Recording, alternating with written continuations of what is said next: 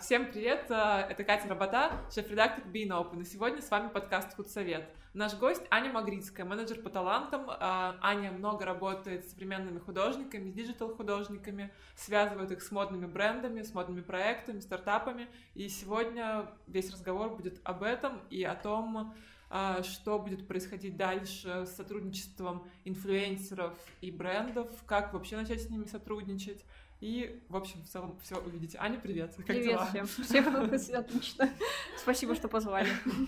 Э, расскажи, вот у меня самый первый вопрос, наверное, такой супер очевидный, но правда интересно, как ты вдруг стала заниматься всей этой историей. Э, и, насколько я знаю, довольно давно ты занимаешься, работаешь. Да, это правда. Сейчас мы не говорим блогеры, мы говорим художники, креаторы, инфлюенсеры. Как давно ты начала этим заниматься, чем ты до этого занималась?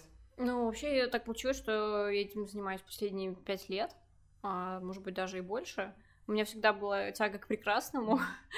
И, как ты знаешь, что около там 5-4 лет назад э, я была с оунером одного из брендов, я работала с одной тату-художницей, вот, и мне всегда интересовали такие а, виды искусства, которые происходят на стыке, то есть что-то необычное, то есть если это арт, пусть это будет там татуировка и, или что-то, не знаю, в общем, все, что, все необычное, все новое, все меня притягивало, и а, на тот момент это был вот как раз-таки работа с художницей, но дальше я обрастала какими-то а, связями, я продвигала продукт, я знакомилась с новыми ребятами, который делают какие-то креативные, интересные вещи, там, Инстаграм, делала какие-то коллаборации с ними, съемки проводила, а, вот, обсуждали какие-то коллаборации возможные.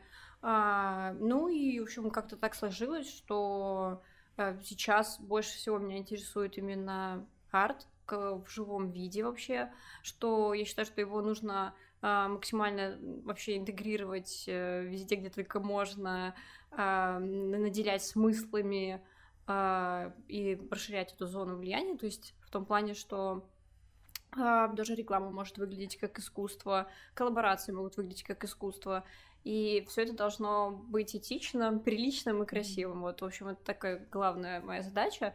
А, ну и, в общем, сейчас над этим я и работаю. Вот. А до этого у меня бэкграунд был и в рекламном агентстве, даже в детском садике, кстати, работала. То есть я себя искала. Я работала менеджером банки, в страховой, э, в нашем городском туристическом информационном центре. А, в общем, короче, да, жизнь помотала меня. Аккумулируя весь этот опыт, э, то есть я поняла, что я могу создать крутую команду, я могу собрать людей под какой-то клевый проект, а, я могу помочь реализовать этот проект, вот, и, ну, так как это связано с творчеством, понятное дело, что у меня супер мотивация и понимание, что да, я хочу, я здесь, и, ну, в общем, как-то так. А произошло. как вообще бренды относятся к арт-коллаборациям? То есть обычно же, ну, всегда это было тем, что становится инфлюенсер лицом какой-то рекламной кампании, рекламирует там бесконечно одну и ту же помаду. Как вообще получается интегрировать на российском рынке, на зарубежном арт, digital арт в модные какие-то коллаборации?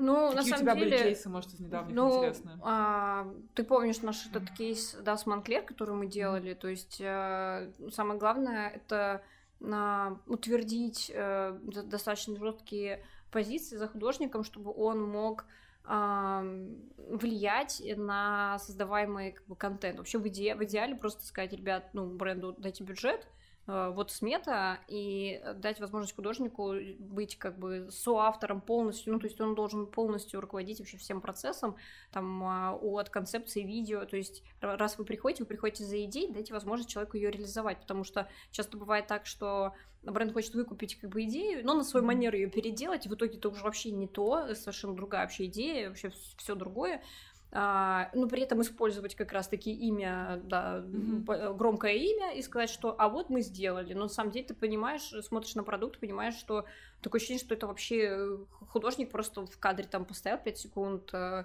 ну, инфлюенсер, креатор, mm-hmm. да, неважно, а, артист, есть mm-hmm. хорошее слово в английском, но в русском так не звучит круто, вот.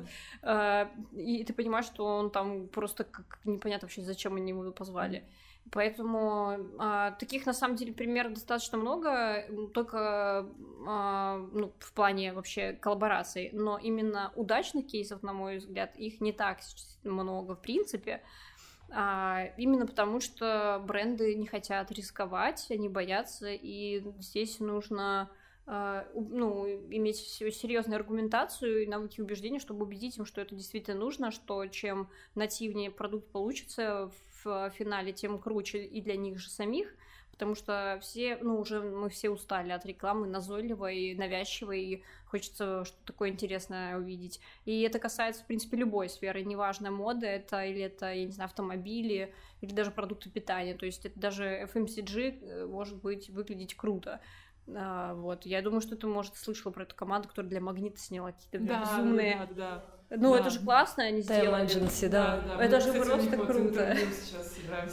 Вот, Там я считаю, что вот это, вот это классный, классный кейс, и я не помню, они брали, по-моему, они просто брали каких-то интересно выглядящих ребят, там даже нет каких-то громких имен, но они делают, делали именно а, сама идея очень крутая, и мне кажется, если главная задача была привлечь молодую какую-то аудиторию, то да, это им удалось однозначно. Они, мы их заметили, мы сейчас о них разговариваем. Mm-hmm. Вот. Хочется, чтобы такого, конечно, интересного было больше. Какие у тебя были последние классные, ну, у тех художников, артистов, которых ты ведешь, какие были классные арт-коллаборации, интересные, которыми ты довольна? Ой, ну я самым главным, чем, чем сейчас очень горжусь и довольна, это то, что мы, получается, вот с Леной а, Шейлиной, мы единственные из э, вообще России, кому удалось приехать в офис Инстаграм, повесить картину у них в офисе. Это просто... Ну, они просили, они очень давно хотели, мы где-то, наверное, около года общались э, с ними, поддерживали коммуникацию, и вот этим я довольна, и я довольна тем, что вообще Инстаграм, оказывается, делают а, ну, коллаборации среди креаторов, они приглашают mm-hmm. их к себе, а, делают некие как мастер-классы и как раз таки open токи для того, чтобы креаторы могли обмениваться расскажи, вообще информацией. Ну, расскажи вот, подробнее, как да. это вообще происходит. А, в общем, да, они зовут э, креаторов для того, чтобы mm-hmm. даже с разных стран, своих локальных каких-то, mm-hmm. что они в Англии находятся. К сожалению, у них нет офиса в России, вот, из-за политических всяких историй, поэтому а, они не могут напрямую никак с российским рынком работать вообще в принципе. Mm-hmm. И, но они говорят, что вы можете приезжать, как бы вообще без проблем, то есть мы э, можем это обсудить, как это, я говорю, как это вообще происходит, расскажите, потому что мы ничего не знаем, мы как этот отрезанный ломоть, мы, ну, ничего, короче, у нас нет к вам, да, доступа нормального, расскажите, что это вообще. В общем, да, они собирают людей и проводят некие мастер-классы для того, чтобы, во-первых, они рассказывают про алгоритмы, они рассказывают про то, как лучше взаимодействовать там с аудиторией, а сами креаторы делятся своими какими-то фишками, там, не знаю, как круче там создавать видео, какие эффекты использовать, как там, не знаю, ретачить там фотографии. Каждый рассказывает о чем-то, и ты можешь эти вещи перенять на себя, вот. Это очень круто, я не знала, что они вообще что-то такое делают.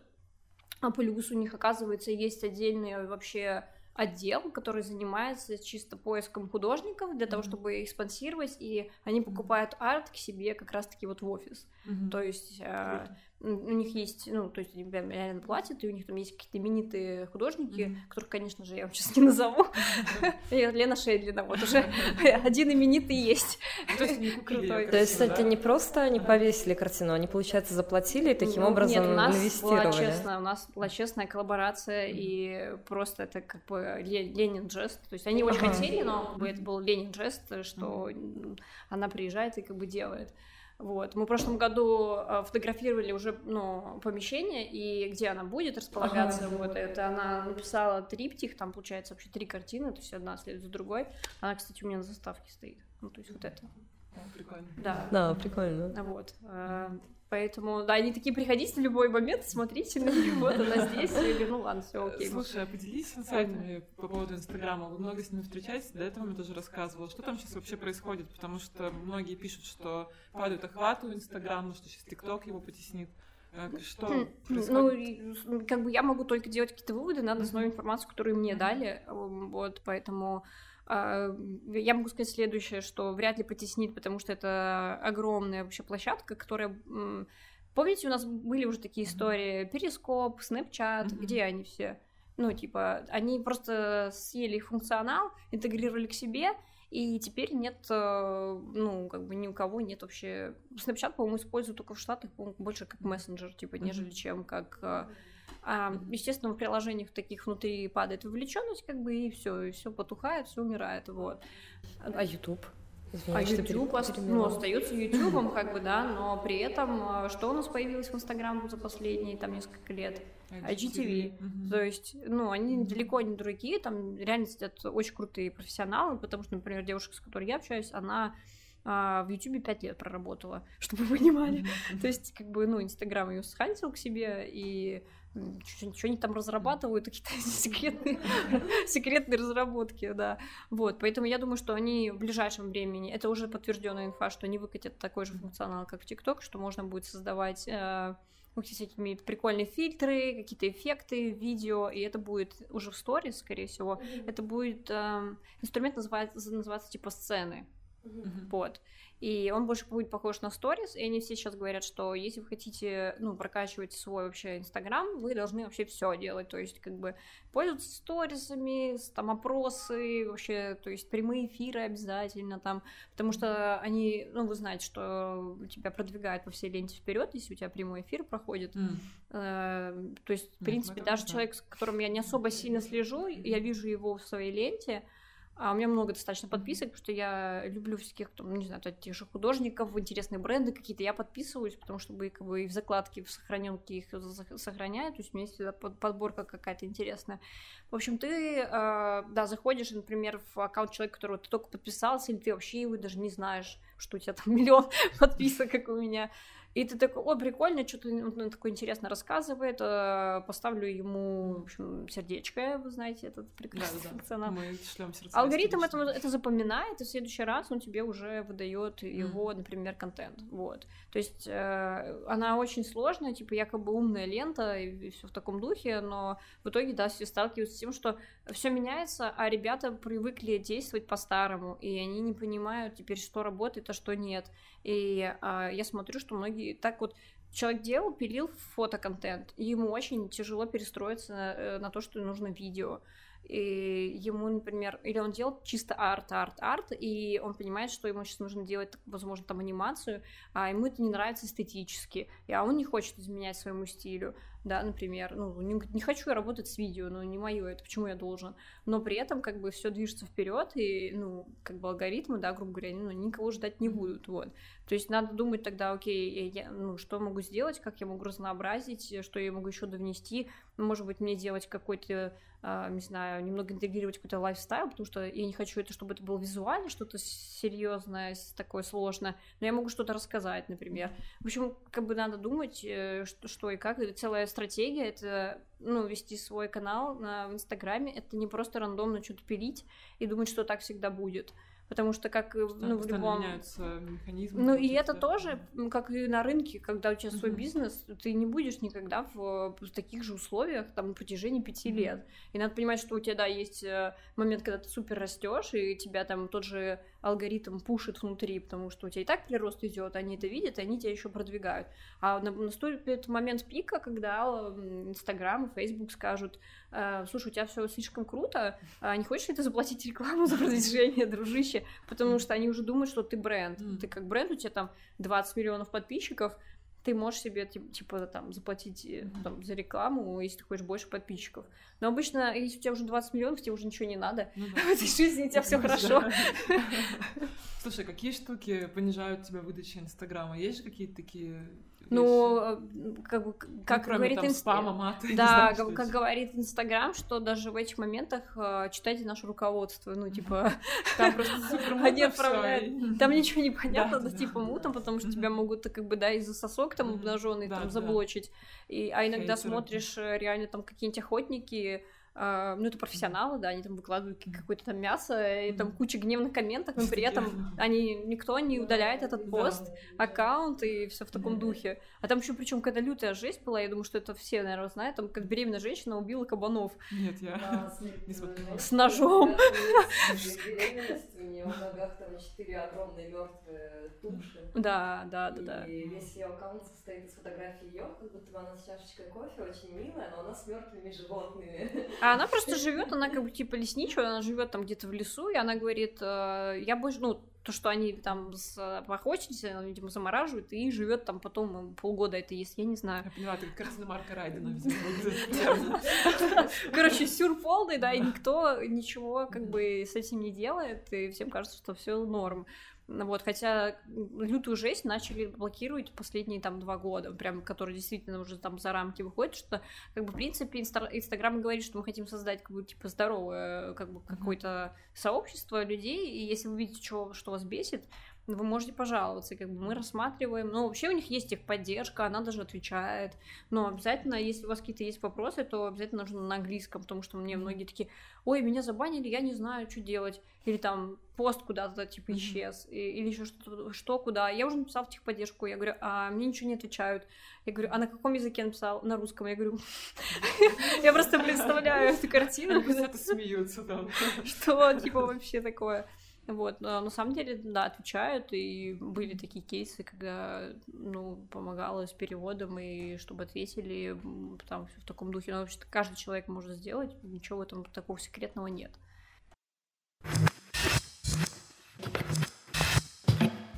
А по поводу ТикТока, как думаешь, почему он сейчас так популярен стал, и почему так многие про него говорят и прочат ему какое-то супер будущее? Я поняла твою позицию, что Инстаграм, скорее всего, все равно сожрет какой-то mm-hmm. функционал, но тем не менее, почему вот сейчас такой всплеск? Интересно. Ну, он сожрет, но опять же, кстати, у Инсты есть целая своя история, как переманивать креаторов из ТикТок в Инстаграм, потому что им очень нужна аудитория тиктокеров. Mm-hmm. А, вовлеченность бешеная в этом приложении, вот что крутое, и я, знаю, я знаю только одного клевого специалиста, который с самого начала начала работал с этой площадкой, там Богданов, у него там продюсерский центр а, в Москве, и вот если там прям вам что-то супер, какой-то конкретный вопрос, это к нему все, потому что я знаю только ну, так достаточно, да, достаточно, ой, он это надо будет на 5 часов рассказывать, вот, потому что, да, как бы он а, позвал вот Лену вообще создать ТикТок, рассказал, что это за история, и все сначала с таким скептицизмом, еще там года два назад, даже когда э, я приходила в бренд и говорила, что ребята, вы не хотите как бы проинвестировать, потому что там у Лены аккаунт будет расти, и как бы сейчас самое время. И на что они говорили, это вообще какая-то хрень ненужная. Да, сейчас целый бум, и все равно сейчас бренды не готовы, типа как бы в это все вовлекаться, хотя у Рустема куча там э, хороших там рекламных кампаний, компаний, которые он делал, э, уже там, по-моему, с Мегафоном, и с Фантой, mm-hmm. и с кем-то еще, э, непосредственно в ТикТоке, вот. Поэтому я считаю, что это, ну, у них есть потенциал, что это круто, что это надо изучать, надо самим там регаться, смотреть, вообще, что за алгоритмы, сколько, например, а, чтобы продвинуть там свою, свой аккаунт, например, вообще как продвижение там работает. Ну, как бы однозначно нужно знать врага в лицо, Ну, может, это не враг, я не знаю, но пока для меня это немножко подозрительная история. Я боюсь, что это как хайп какой-то, что это, возможно, сейчас выстрелит, а дальше пойдет вниз, потому что я не вижу каких-то крутых сильных ценностей за этим, потому что я не вижу образовательной ценности, не вижу ценности, что они создают комьюнити, например, mm-hmm. как тот же Инстач. Чего я Инстаграм люблю, несмотря на их многочисленные недостатки, да, не будем скрывать, что они есть, как бы. вот, э, за то, что как бы они хотя бы пытаются что-то какие-то там ивенты делать, еще что-то. Про ТикТок я вообще ничего такого не слышала, и я знаю, что с другой стороны ТикТок дает возможность любому человеку из там региона, да, создать безумное видео, и люди люди с этого прутся и просто угорают, потому что там, наверное, такой трэш вообще. Но он типа клевый, и ты можешь это переосмыслить, да, и как-то что-то вообще, какой-то стиль из этого вообще замутить. Вот. Но для меня это все равно такой как бы, вопрос странный. И с другой стороны, сейчас у молодой аудитории, которая формируется в ТикТоке, у них клиповое мышление — они хотят развлечений, и они не хотят там особо какие-то образовательные проекты, может, им это 300 лет вообще не нужно, ничего, там ценности какие-то, они хотят развлечений здесь сейчас, 5 секунд вот этого вот угара, и поэтому вовлеченность такая высокая, и они просто же щелкают, и не, не особо не вникают, что происходит. Как бы я думаю, что ты можешь вообще узнать за такой столь короткий промежуток, хотя у них есть там категории, есть категория арт, кто-то делает mm-hmm. какие-то крафтовые штуки там руками, ты там можешь, наверное, чему-то даже научиться, глядя на это, я не знаю. Звать на ТикТок. Да-да-да. Заводим срочно. Форум в ТикТоке проведем следующий. Но его надо изучить, это сто процентов. Те же ребята из Time Agency, которые делали магнит Краснодарский, они ТикТок, мой знакомый как раз а, пытается сделать контент, но мне кажется это странно, потому что там, скорее всего, реально сидят большая часть дети, то есть у нас даже редакция мало кто смотрит. История гораздо младше, там мой младший брат, вот он смотрит. Да, но они же вырастут, понимаешь, что делать? То есть это твоя, по идее, ну, для бренда. Это инвестиция для бренда, инвестиция в новую аудиторию. То есть если в Инстаграме читают реально большие посты, и людям интересно что-то там узнать, какой-то research провести маленький вместе с нами, то там же действительно нет возможности рассказать, ну, какую-то большую А мне кажется, историю. что вот как раз это вопрос контента. У меня есть ощущение, что, может быть, Аня сейчас поправит, что перестали читать посты. Мы с Кариной очень много говорим о контенте, нас одна из лекций посвящена как раз контенту, который мы будем в субботу читать. Mm-hmm. И есть ощущение, что вот видеоконтент перехватывает, действительно, вот, как да. ты говорила, клиповое мышление — Наверное, это правда. И, наверное, Люди сейчас... перестали читать. Ну, то есть, я, например, э, прекрасно дружу, общаюсь там с издательством одним крупнейшим на, у нас в России. И э, они говорят, что ну, электронные книги, mm-hmm. понятное дело, но вообще mm-hmm. вот вживую это уже вообще прошлый век. вот это вот... Я все время покупаю Ламповое, ну, я люблю ламповость, это да. Вот. А, и все, на самом деле, сейчас я смотрю вообще, как эм, ребята даже на 5 лет младше меня образовал, ну, получают доп. образование какое-то, что что такое книга для меня, да, это ресурс, в основном доп. образование какое-то получить.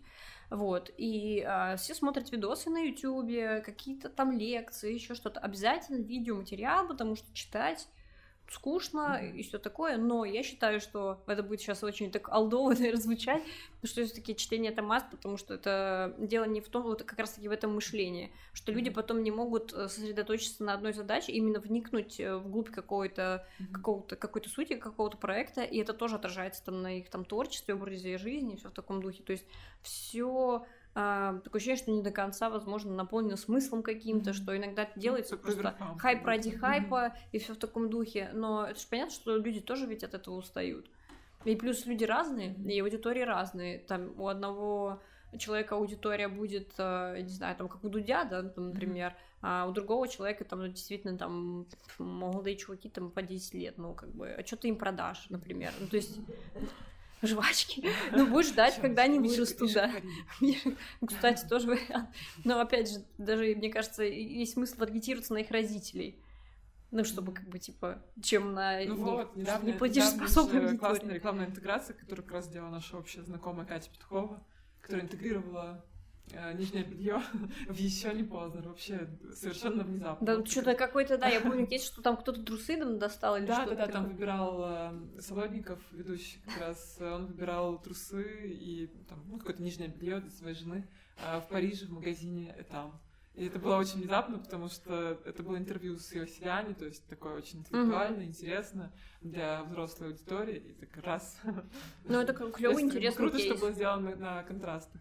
Ну, это крутой, интересный mm-hmm. кейс, как, почему нет. В любом случае, я считаю, что надо пробовать, экспериментировать. Если у тебя есть возможность сделать это без каких-то доп. вложений, mm-hmm. почему нет? Поэтому, мне кажется, да. А расскажи, вот те художники, креаторы, артисты, мы не говорим слово блогера.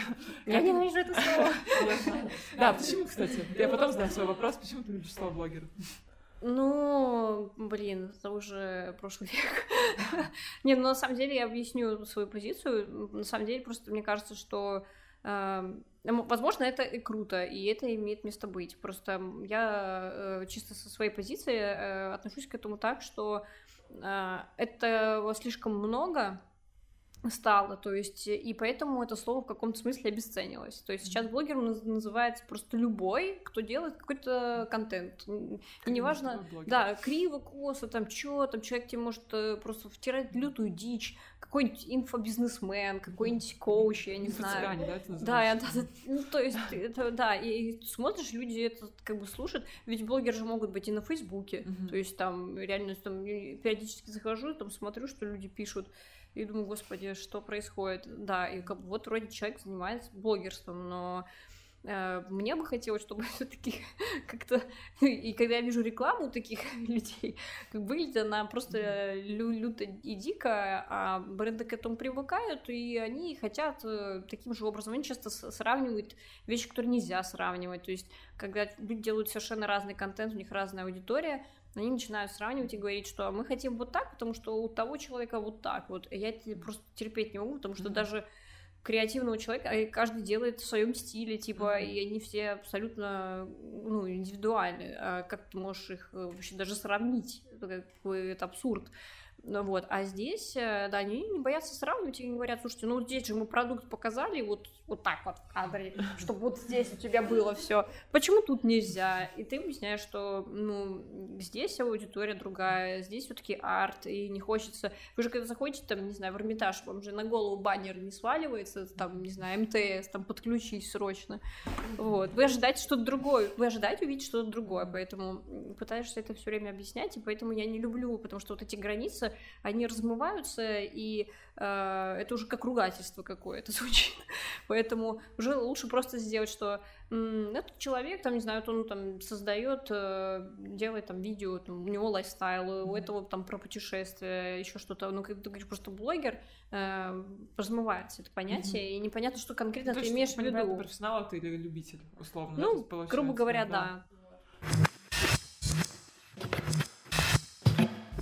А как ты хантишь ребят, с которыми ты работаешь? Как ты их находишь? Ты же Они сами меня находят. Как, э, как называется в модельных агентствах этот человек, который ищет? Скаут. Скаут. Ну, да, на который... самом деле, да, на самом деле, я больше похожа на что-то типа того, потому что э, бывают разные задачи, и ты под эти задачи должен просто... Э, иногда это рандомно даже происходит, ты даже вообще ничего не ищешь, тебе просто говорят, что, слушай, нужна помощь вот здесь и здесь, и ты под э, какой-то проект ну, подбираешь команду. И бывает, люди сами к тебе приходят и просят какой-то помощи. То есть, но мне что нравится просто смотреть в Инстаграме на каких-то необычных людей, которые создают необычные продукты. Это не значит, что я сейчас там побегу с ними работать. Нет, mm-hmm. я могу просто там, не знаю, наблюдать. И в какой-то момент, возможно, когда-то мы где-то чего-то пересечемся, и что-то когда-то что-то выйдет из этого крутое. Но это как бы работает на каком-то метафизическом вообще уровне. И всегда одно притягивается к другому, и когда ты видишь э, какие-то такие коллаборации, ты такой понимаешь, что, господи, насколько это круто, и что, ну, наконец-то. Не знаю, вот, например, недавно а, там Покрас Лампас в ДЛТ выступал, и позвали Сейчас. Никиту Реплянского, а это как. Реплянский, да. Да, и я такая, господи, наконец-то. Ну, типа, люди сошлись, потому что у них мировоззрение похожее, какие-то подходы к искусству, а, и я как бы знаю, что одного, что другого, и думаю, ну, наконец-то. Типа, ну, то есть это я знал, что они рано или поздно где-то смычатся, и вот наконец-то они как бы встретились. А, на самом деле тоже есть вопрос про художников, да, ты говоришь про Покраса Лампас, я знаю, что ты с ним тоже работала над какими-то проектами. А сейчас среди профсообщества, да, ну как профсообщества художников каких-то, много хейта в его сторону по поводу того, что он работает с брендами, и многие обвиняют его, ну, как бы, я не буду скрывать, mm-hmm. наша редакция тоже к этому относится, ну, с, с такой, с иронией, mm-hmm. мягко говоря.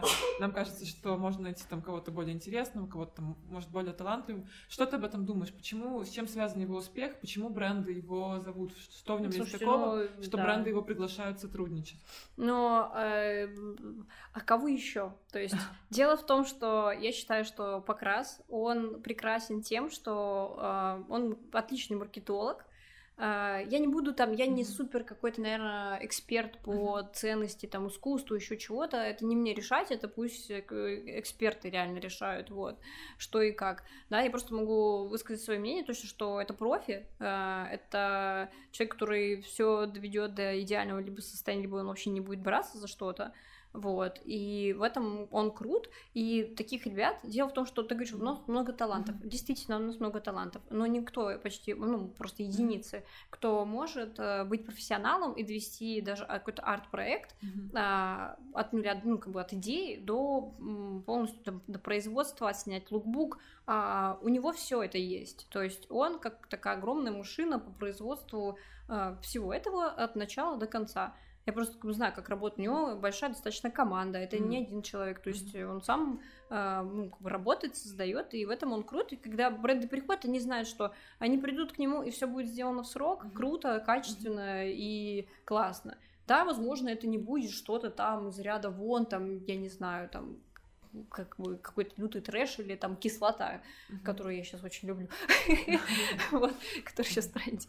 Ну, в общем, да, но зато это будет сделано типа качественно, круто и все. И а, он уже зарекомендовал себя так, он уже часто начал ассоциироваться с каким-то люксом вместо mm-hmm. там андерграунда, да. Но человек проделал путь э, из одного пункта в другой, поэтому как бы он вроде бы и про уличный стиль, и вроде бы и люкс его любит, там, и все в таком духе. Поэтому, я не знаю, я считаю, что он гениальный маркетолог, и это очень круто, и а, это хороший, а, ну, вообще, пример для остальных, что, ребят, вы ну, как бы не думайте, что а, да, у вас есть крутой арт, но вы не обязательно, вы там, не, не знаю, не сдаете вовремя там какие-то проекты, можете не отвечать сутками в мессенджерах, э, куда-то там исчезать, э, я не знаю, не, делать не так, как не надо, там, или просто делать уже, ну, скандалить mm-hmm. и еще что-то в этом духе. А, все же говорят, ой, творческие люди, они же эмоциональные, типа, ну вот человек профессионал, типа, он делает все, и мы можем тут рассуждать, там, творец, не творец, там, талант, не талант, mm-hmm. да, но да, то, что он реально делает клевый mm-hmm. продукт, это факт, вот.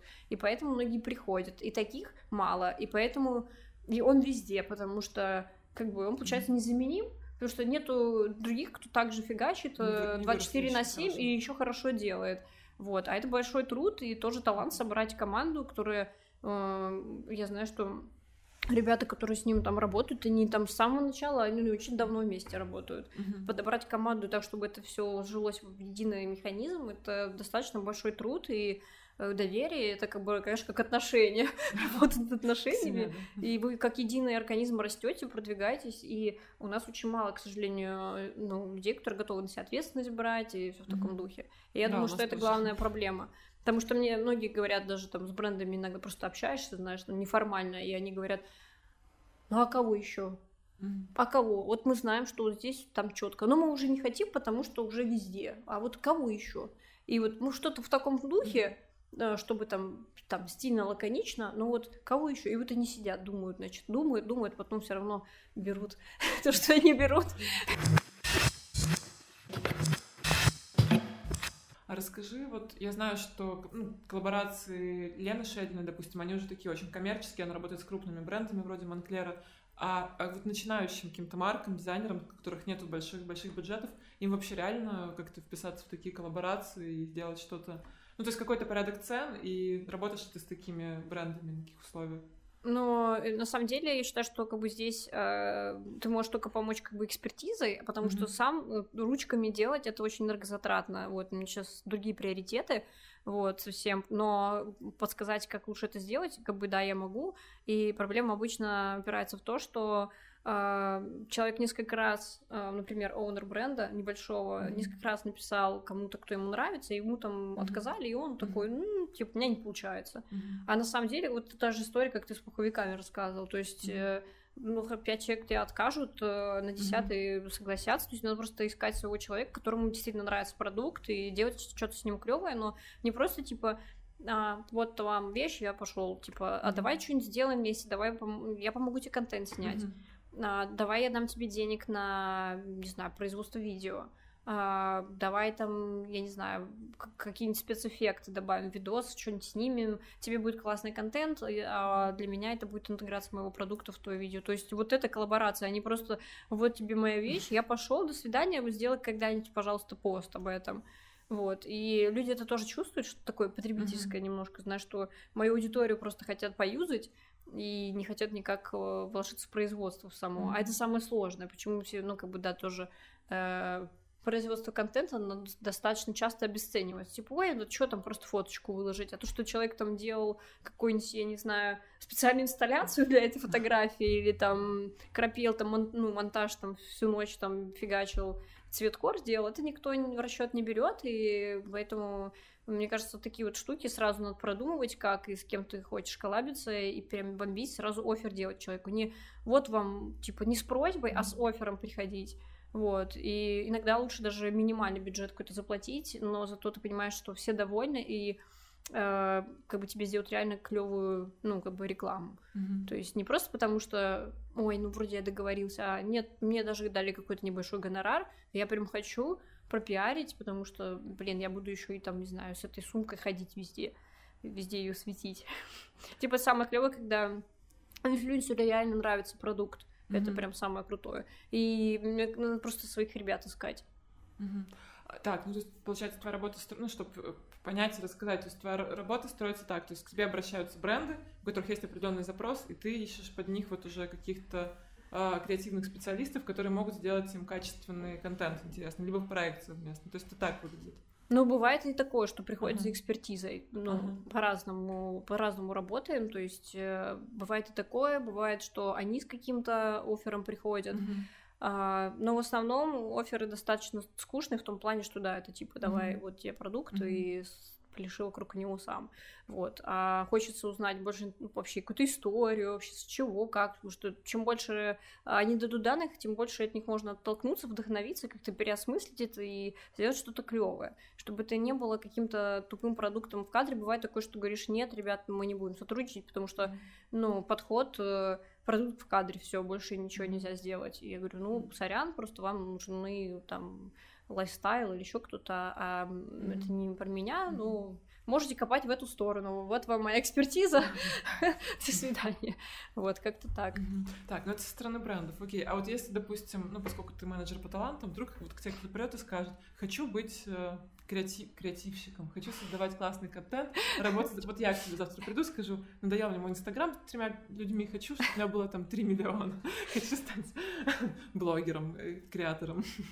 Ну, Ты я работаешь скажу, с «Да такими давай, или нет?» пи- давай пи- пили, Шура, пилите, Шура.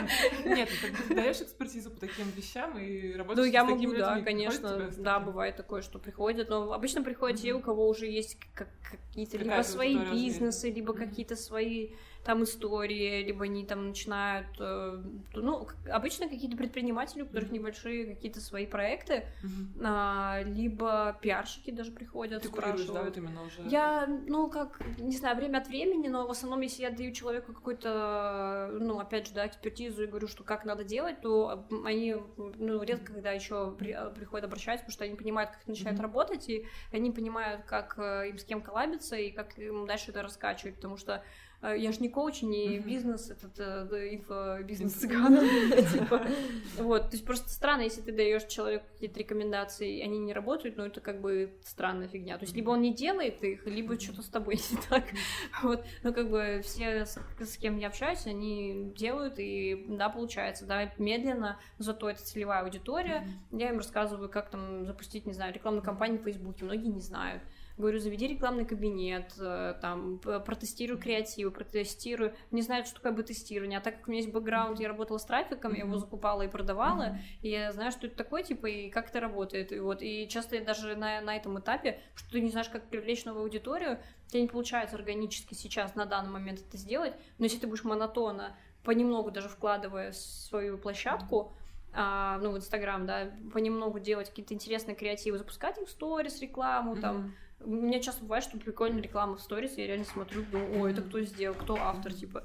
Я недавно увидела, что, например, S7 э, делали э, в сторис рекламу э, ну, с Инстаграмом, и Инстаграм у себя на странице написали про это, Мгм. я вообще была в шоке, Круто. и увидела это в рекламе, ну, то есть э, сам же. Инстаграм мне эту ссылку, типа, Мгм. и подкинул. Я ой, это клевый кейс, то есть и вот такие истории, они работают, поэтому, ну, надо тестить, делать креативы. А креатив, опять же, ты можешь под- подойти, ну, прийти там к человеку, которого... Он делает клевый контент, но у него там, не знаю, вообще 3000 человек, возможно, подписчиков, но он делает Мгм. классные картинки. Ты можешь сказать ему, слушай, я хочу сделать с тобой съемку. Потому что, например, как мы познакомились с Леной? Мы познакомились Это с Леной никогда. У нее было 4 миллиона подписчиков в Инстаграме. Расскажи, кстати, вот подробнее про это. Это, это вот эта вот тема, что ты э, влюбляешься в ядро человека, да, э, вот в какой-то талант, типа, и я увидела, какие на фотографии делает, и я написала как раз таки, Мгм. что давай съемку сделаем. Мгм.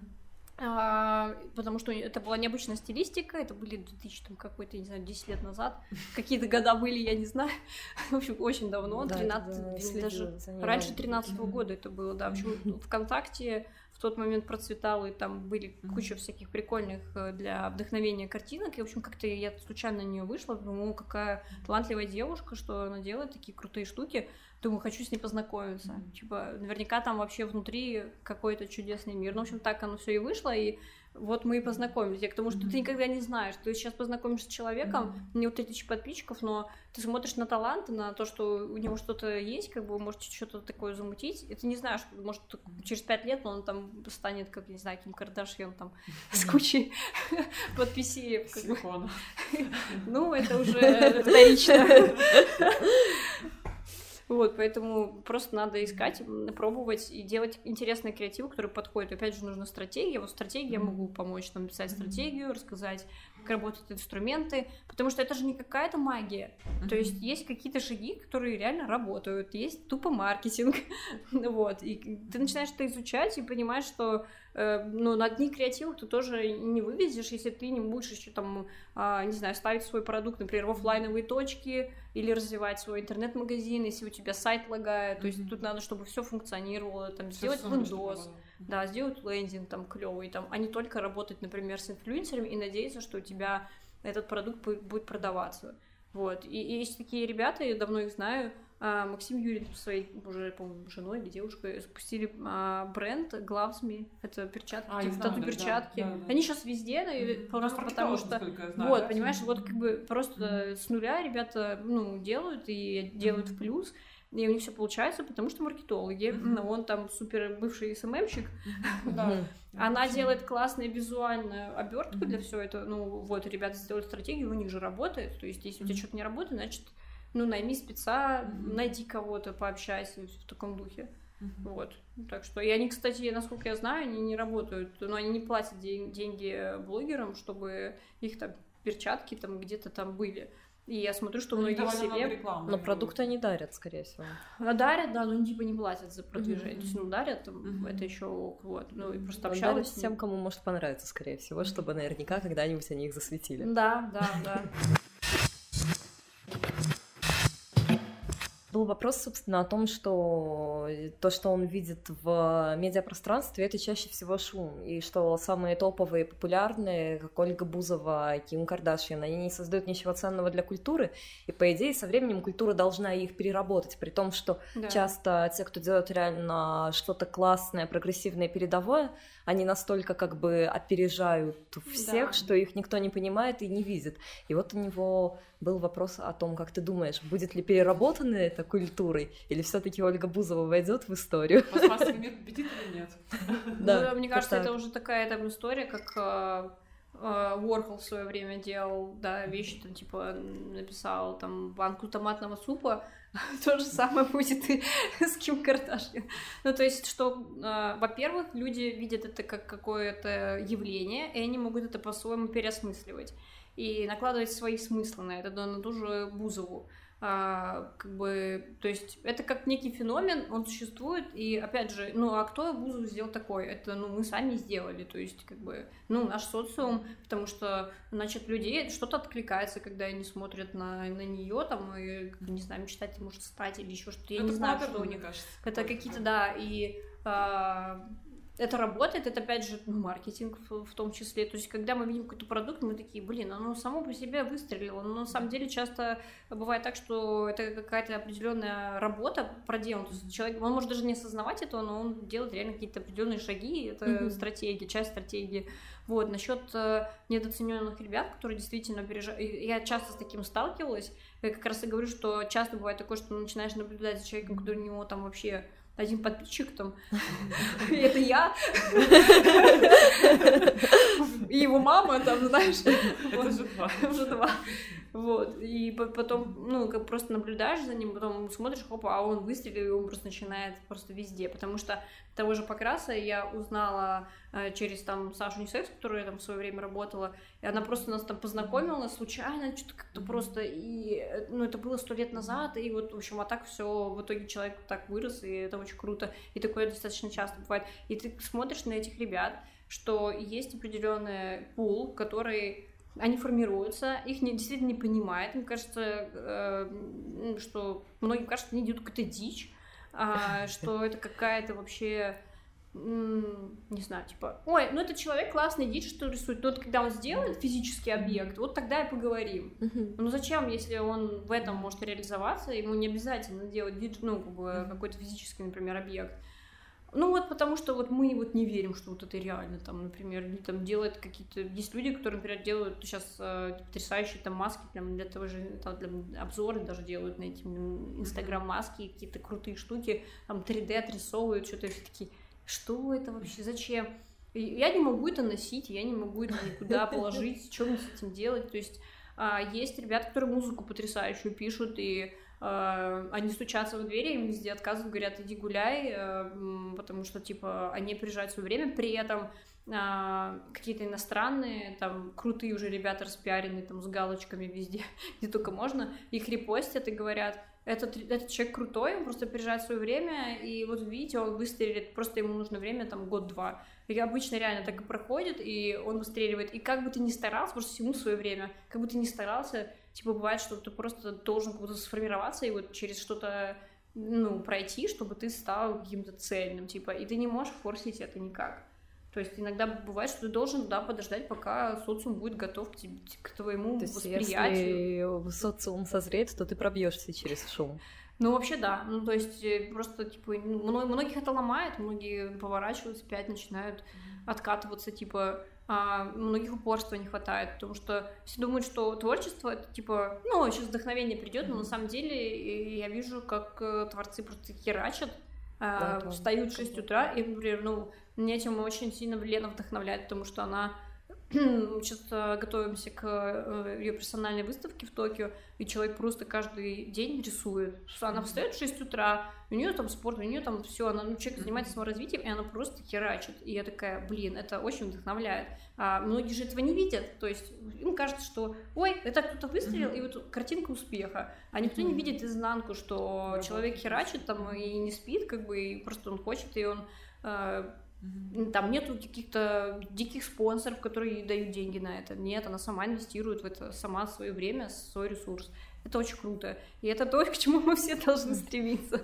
Типа, как бы труд и дисциплина, ну, все-таки это вопрос о том, помнишь, что мы обсуждали, что есть недооцененные, ну, недооцененные таланты, да, почему они не могут выстрелить, тут там, типа, есть определенный пул, и все, и больше нет. А опять же поэтому, потому ну что не хватает им просто упорства и они слетают на полпути, кто-то в тусовке уходит, ну, типа, начинает тусить, начинает просто там забивать, типа, вот, и ничего не производит, и это тоже, как бы, ценности теряет. Ну, да, ты что-то делал, потом схлопнулся, и все, и дальше просто человек начинает как посредственностью какой-то становиться.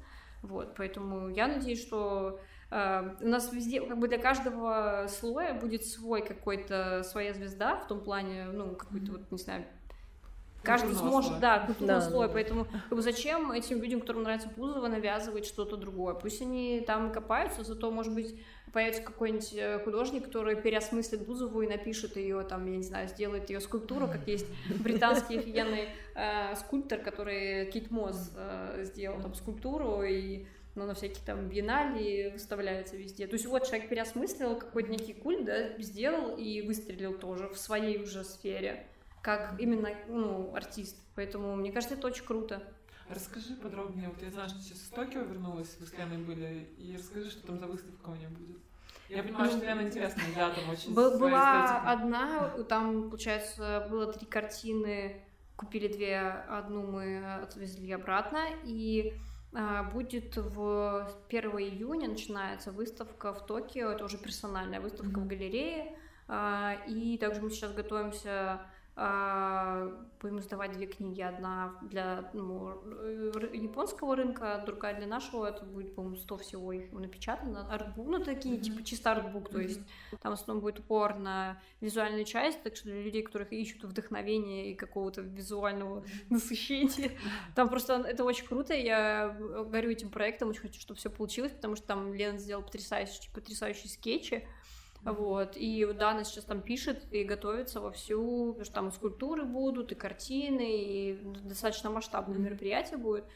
Вот, поэтому посмотрим, но к этому пока надо много усилий приложить, чтобы это все реализовалось в таком объеме, как mm-hmm. хотим.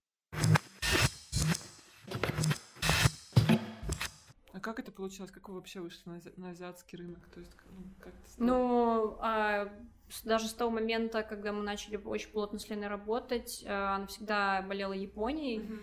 А, я, например, очень люблю Лондон. Нет, немножко другая история. Я очень люблю Лондон и Англию, как бы, а, и мне нравится там британская культура. И Лена всегда фанатела от э, Японии и их а, культуры. Я тоже, ну, когда я этим как-то, не знаю, переболела, там, лет 16, я была безумным фанатом, вот дальше мне это все леглось, а Лена продолжала расти в этом направлении, вот, она постоянно там а, привозит картины каких-то художников, mm-hmm. там крутых местных, локальных, японских, каких-то какие-то скульптуры. Мне это все безумно нравится, но я прям понимаю, что я ну, себе бы не взяла, даже не была бы возможности, не взяла бы, потому что мне типа не очень э, просто сама концепт, ну да, эстетика близка, большие глаза, вот это. Mm-hmm. Я очень люблю там классическое японское искусство, мы с тобой это вот, вот обсуждали, каллиграфию там какую-нибудь, литографию, еще что-то. Это, пожалуйста.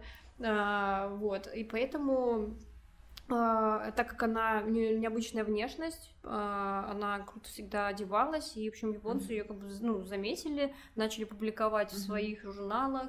Mm-hmm. Ты видела, как Лена одевается, она очень круто, стильно одевается, то есть это тоже, я считаю, что ну, тоже насмотренность, и вот как раз-таки mm-hmm. момент, когда человек переосмысливает, видит, но все равно делает что-то свое, у него уже там свой определенный стиль. Я всегда очень, это очень круто, но я понимаю, что, например, тоже, если я так оденусь, я не смогу просто, потому что это как бы, да, это надо, надо нести, типа, да, я могу вот Total Black быть, это, я могу, вот. И, в общем, так как-то все закрутилось, завертелось, и ребята туда ездили, ездили, в общем, как-то они вышли на одну галерею, их позвали выставляться, и вот сейчас э, в другую, вот. Причем а, эта галерея, она а, позиционирует, она очень любит дарковое такое, как бы, искусство, mm-hmm. такое интересное, на, на грани, и там, например, они недавно, я видела, выставляли Гигера, вот, mm-hmm. чтобы вы понимали на, на тему дарковости. Гигер это ну, прекрасный художник, который концепт чужого делал, чтобы вы понимали, насколько все, насколько все круто, вот. А, так что, да, вроде как я ответила на твой вопрос. Да. что, что... У меня еще тоже такой важный вопрос. Вот сейчас вся, все мы существуем а, а, в эпоху виртуализации, когда все виртуализировано, когда мы общаемся в мессенджерах, проводим там кучу времени в телефоне, получаем вот эти отчеты там про 7 часов э, за экраном, мы хватаемся за голову. А, и появляются digital-художники, маски, про которые mm-hmm. да, вот ты сейчас говорила, появляются даже digital-коллекции одежды, digital-модели. Что ты думаешь, это какой-то маркетинг, тренд или, или за этим будущее? Или это как бы отзыв а на... все, смотри, все я, ты все лекарство. Как, смотри, как ты это используешь. У меня была просто а, такая история. А, я очень хорошо, хорошо общаюсь с одной девушкой, и она а, работала раньше в Nike, сейчас она работает в компании Pixar. И, в общем, она мне рассказывала, значит, она занимается там пиаром, маркетингом, и, в общем, она говорит, что, слушай, у меня был, э, была такая история, я месяц э, вообще не использовала соцсети, там, то есть, там, по-моему, что-то там даже мессенджер, ну, в общем, минимально. И я, э, я говорю, ну и как результат? Она говорит, я это время занялась уже другой какой-то хренью, ну то есть как бы все равно какие-то таймкиллеры, они существуют, и ты все равно куда-то залипаешь, то есть это была не книга, не еще что-то, то есть она куда-то говорит, все это бесполезная хрень, то есть надо просто с умом ну, подходить к этому, понимать, что, да, ставить себе там ограничения, еще что-то планировать день там с утра, что ты будешь делать, еще что-то, на что у тебя там кучу времени уходит, там, не знаю, заниматься спортом, Э, не, не знаю, что-то что-то как-то себя чем-то занимать, потому что это, ну, то есть это просто какая-то, не знаю, не рефлексия, а прокрастинация, что ли, какая-то. Вот с другой стороны, а, например, я бы не видела то, что вообще происходит там в мире диджитала, в мире арта, если бы не Инстаграм, и если бы я не мой research там, то есть, как бы, я понимаю, что для меня это работа и хобби в одном как бы флаконе, и мне нравится, я часто там, например, в сторис там публикую какие-то прикольные картинки, не знаю, картины, а, я вижу какие-то, например, даже там показы модные дома публикуют, и я часто то, что меня вдохновляет, я там пощу сторис, вот и черпаю оттуда вдохновение, это меня вдохновляет, что-то переосмысливаю, делаю какую-то свою историю. То есть вот это круто, мы в этой всей истории все вместе варимся, и мне кажется, если ты просто забьешь на это и вообще не будешь этим пользоваться, ты будешь как пещерный человек, который не знает ни, ни про тренды, не имеет возможности коммуникации, потому что Инстаграм это еще и какой-то чат, то есть ты можешь общаться там, и они mm-hmm. этот функционал тоже будут расширять. Вот. А, не обмениваться какими-то видосами, фотографиями, то, что там наш директ, ну, прикольно там скинуть или отметить кого-то или еще что-то. Ничего этого не будет, и ты будешь в каком-то информационном вакууме. И я считаю, что, возможно, для некоторых профессий это нормально, но не для нас. Ну это, не, короче, не наша история. А, хорошо. За кем точно нужно следить в Инстаграме или в виртуальном пространстве каком-то другом, чтобы не выпасть из э, повестки, на твой взгляд? За вами. Художник? Ну, да. ты мне подскажешь. Слушай, просто я слежу сейчас, например, э, ну, я подписана на рассылку Флис, мне интересно, кого они публикуют, я прокачиваю свои навыки английского, потому что это, ну, сами знаете, история mm-hmm. нон-стоп, когда ты должен постоянно в это все вовлекаться, иначе ты начинаешь тупеть, вот, и у тебя мозг засыхает совсем и откалывается, вот, и да, ну, в общем, стараюсь за такими вещами следить, а, у них тоже там есть инстаграм свой, потом есть всякие, так называемые паблики, где они тоже публикуют всякие прикольные штуки, это там Ватсон, там, например, а, ну и куча других, я просто даже не запоминаю, я просто так бы слежу за ними. Но это все, что касается как бы арта, возможно, вам это вообще скажете, господи, Аня, что это за хрень? Нет, это, это скукота, да и все в таком духе. А для меня это интересно, потому что как бы, я черпаю какие-то свои там мысли, куда там лучше двигаться, какие тренды там в арте происходят, например. Всегда интересно почитать отчет с Бинале, а, что там происходит, например, какие-то... Вот там, кстати, повестка всегда очень остро стоит, что в Венецианской биеннале, почему это топовый the топ считается, mm-hmm. потому что там это не коммер... ну, как считается, некоммерческая площадка, где каждый художник топовый, как бы, если он топовый, да, он уже априори топовый, а он может высказаться на любую тему, политика, там, культура, экология, и они каждый раз затрагивают достаточно жесткие темы, там в этом году, например, стоял а, корабль припаркованный, к главному зданию, без таблички, без ничего. Люди фоткали, сделали селфи, а потом выяснилось, что это корабль, затонувший с беженцами и художника вот туда. В общем, это как бы такая вот... Да, да, да, что мы не, не замечаем, что происходит, как бы случилось, политики замяли, и как бы мы дальше все пошли фоткаться на фоне, не, не осознавая, что это вообще страшная вещь. Вот, и это очень круто, то есть mm-hmm. как-то происходит, как бы, и э, такие моменты важно, да, то есть и многие люди просто про это не слышали, не знают, и я сама узнала, ну, что как бы биеннале она проходит, открывается, а потом она просто mm-hmm. там есть, то есть ты можешь mm-hmm. в любой момент там приехать, там полгода, по-моему, mm-hmm. а она находится там где-то там 6 месяцев или 5, и вот за такими вещами, я считаю, обязательно нужно следить. И про них как раз пишут э, во всяких mm-hmm. там магазинах, хотела сказать, журналах, типа Фриза там, и э, у меня подписано на рассылке, хотя это такая алдовая немножко история, когда ты... ты не, просто... нормально, тоже подписано Да? Я чувствую себя очень старой в эти моменты. Знаешь, у меня тоже когда лекция была в понедельник, я как раз рассказывала, что у нас очень хорошо работает рассылка, потому что мы через нее общаемся это очень круто. с аудиторией. Мы любим ее, мы действительно делаем ее от души, стараемся туда что-то... Но у вас есть, например, вот аудитория фидбэк, вы делаете? Да, да, мне недавно ответила женщина искусствовед из университета, там в ответ на мое письмо и сказала спасибо, это было интересно нее. На некоторые mm-hmm. письма прям много, как с гастролями. Mm-hmm. Там вообще просто весь ящик Когда завалили. запустили гастроли, мы там очень честно написали, мы писали о том, что мы давно мечтали об этом проекте. Mm-hmm. Мы прям, прям реально составили это письмо всей команды и очень от души. И мы получили буквально там за один день вот столько, наверное, вот так показываю в почте, вот столько откликов, и все отвечали, давали нас свои города. То есть, ну да, я тоже считаю, что рассылка ну, это работает, да, хотя это вот тоже, да. Ну, ну, да. В Инстаграме ты не можешь, как раз-таки про лонгриды, mm-hmm. не любят люди там писать, что они mm-hmm. тоже как будто потеря смысла какого- какого-то. Ну, да. А ты ищешь иногда, я, например, как человек жадный для до чтения, Uh, я люблю читать, типа, и мне не хватает, например, в Инстаграме mm-hmm. этого. А мало кто все такие, ой, зачем я буду читать, никто не, типа, ну, в смысле, писать никто не читает. И в итоге у тебя отваливается это, и, а потребность остается, и ты такой, дайте что-нибудь. Вообще, душа требует. Ну, Поэтому хочется, чтобы все равно, даже если вы во-первых, типа в сторис можно что-то анонсировать mm-hmm. и по свайпу, чтобы хотя бы было и закреплять файлайт, чтобы была возможность все равно читать, потому что не всегда, если ты в Инстаграме зависаешь, э, а там в основном все-таки же упор на визуальную часть, ну, да. а не на чтение все-таки.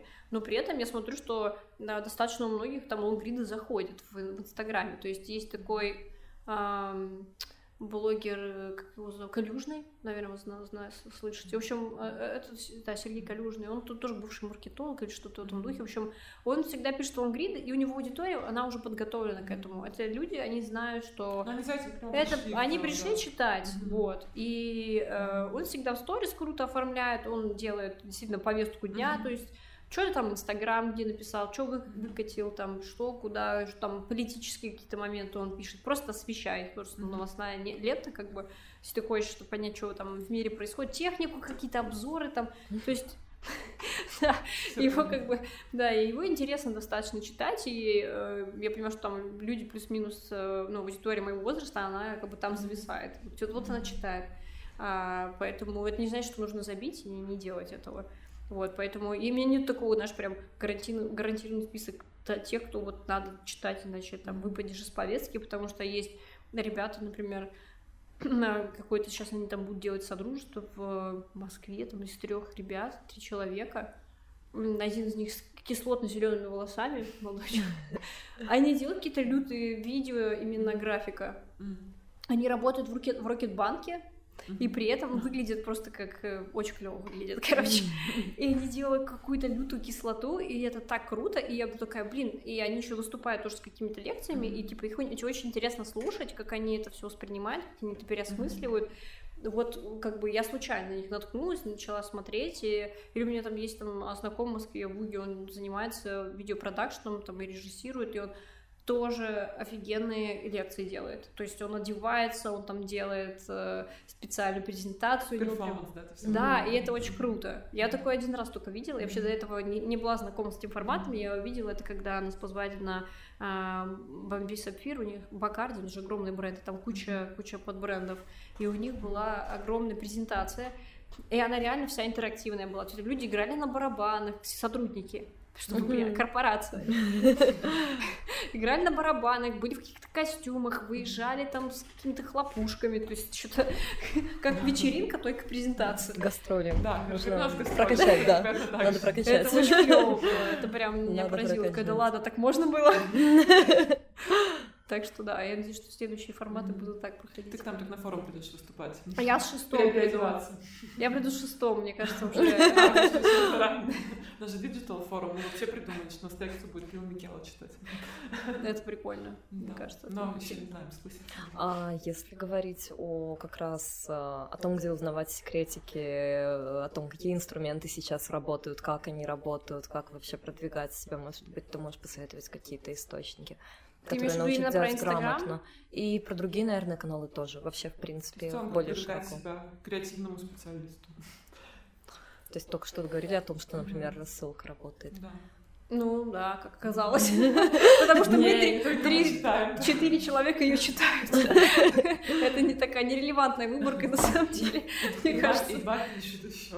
Не, на самом деле я Э. заметила, что, опять же, да, все зависит от аудитории. Блин, ну, ну, нужно делать какой-то research, и нельзя так голословно заявлять, что а, вам обязательно надо, вообще за надо следить за всем, то есть, как бы, реально быть в теме и смотреть, что вообще происходит.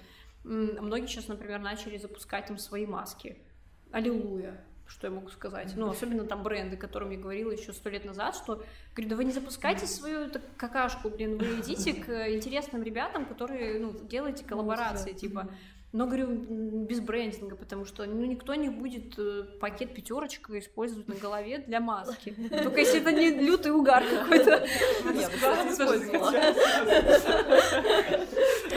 Сейчас пятерочка должна послушать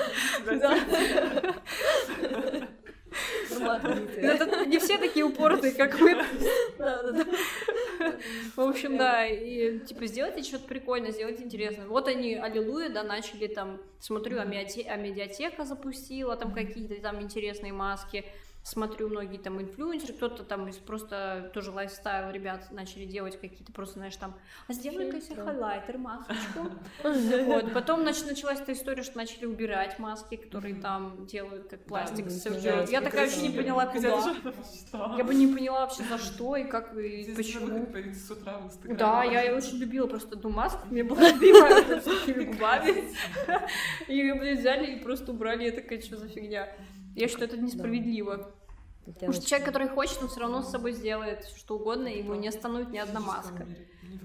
Ну да, ну в общем, такая история. Поэтому за этим тоже типа надо наблюдать, смотреть, как это там работает, там изучать. То есть, ну, есть как бы интернет, ну, тот же, не знаю, Инстаграм, они там часто публикуют. У них есть э, например, даже группу как бы в Фейсбуке Инстаграм бизнес. Mm-hmm.